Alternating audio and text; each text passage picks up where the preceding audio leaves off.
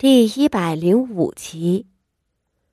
好在韩香是个会伺候人的，扶着傅锦仪坐在小机子前，一边说道：“八姑娘，您难受就趴着，一会儿就好了。奴婢去命人打一桶热水过来，待会给您擦眼睛。”说着，将傅锦仪交给了傅宣仪看着，自己才出去了。傅锦仪哭得痛快，傅宣仪仍不知该说什么好。好在傅锦仪很快就哭够了，她抽噎着抬起脸，那边韩香早进来了，端着帕子上来给她捂着。傅锦仪喘息着：“让你们见笑了。”他说着，三五下把脸上的泪痕抹干净了，一边用手按在眼睛上敷着，一边道：“大哥的事情，我倒是想出了一个主意，你们听听成不成？”傅宣仪眼角一冲：“真这么快就好了？看你哭的那劲儿，我还以为你要哭上一个下午了。算了算了，你没事就好，我不招你了。”傅宣仪不敢说话了，静静听着。吴姐姐刚才说，想要把大哥所有吃的、用的全部换一遍。傅锦仪的声音有些沙哑：“嗯，这个主意对，换是必须要换的，不论我们能不能查出来，什么时候查出来，大哥都耽搁不起。我们要悄无声息的换。”把屋里原先伺候的几个小丫鬟都支开，换了之后或许会有效，但我估摸着希望不大。荣姑娘已经把所有的东西都查了一遍，不是还查不出来吗？也就是说，我们必须另寻出路。傅玄仪看着他道。傅锦仪点点头，却没有继续说下去。而是站起来看着窗外。韩香连忙出去瞧，见四周没有人，外头还有傅锦仪身边的媳妇儿亲自把守着。他回来，又看了一遍门窗是否关严实了，这才朝傅锦仪点了点头。傅锦仪这才开口道：“依着荣姑娘所说，大哥这个症状。”一定是被人下了药的，对不对？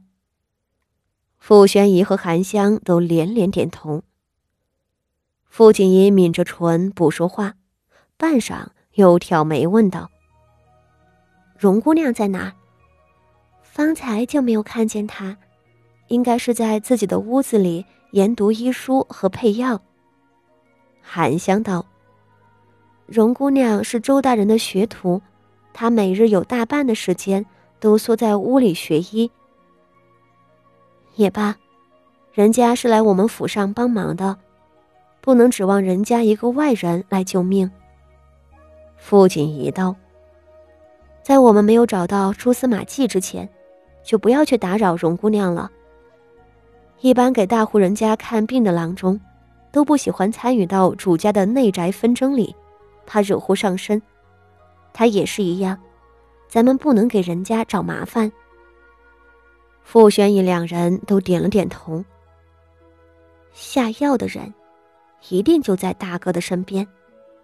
我们找不到东西，就找人。找人？怎么找？傅宣仪挑一挑眉。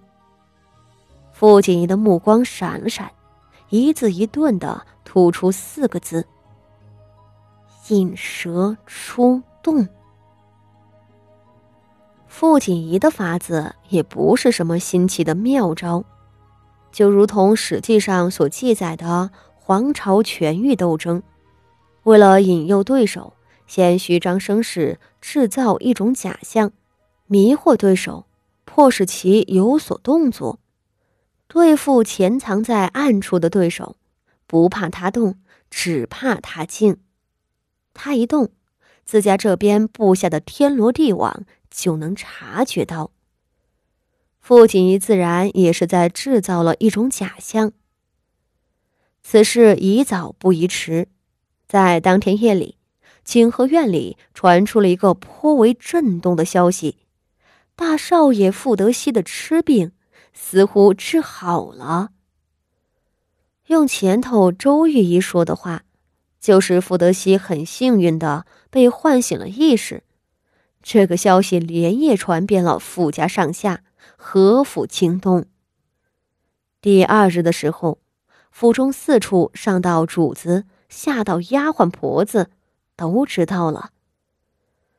八妹妹，你这样能行吗？傅宣仪陪坐在傅锦仪的身侧。有些不安的看着他。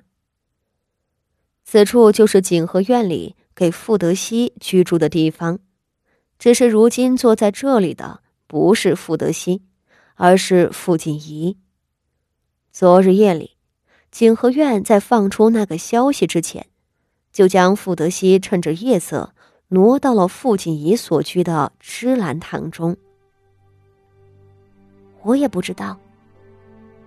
傅锦仪坐在原本傅德熙睡的床榻上，抱住了自己的双膝。我只怕暗中那人沉得住气，不肯这么快动手。咱们若是不能及早的将他揪出来，我与大哥调包的事儿，却早晚会被母亲发现。再等两日，我怕是也撑不下去。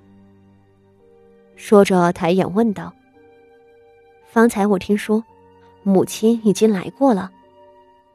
傅宣仪点点头，叹气道：“唉，是啊，你放出那样的消息，母亲她怎么会不来？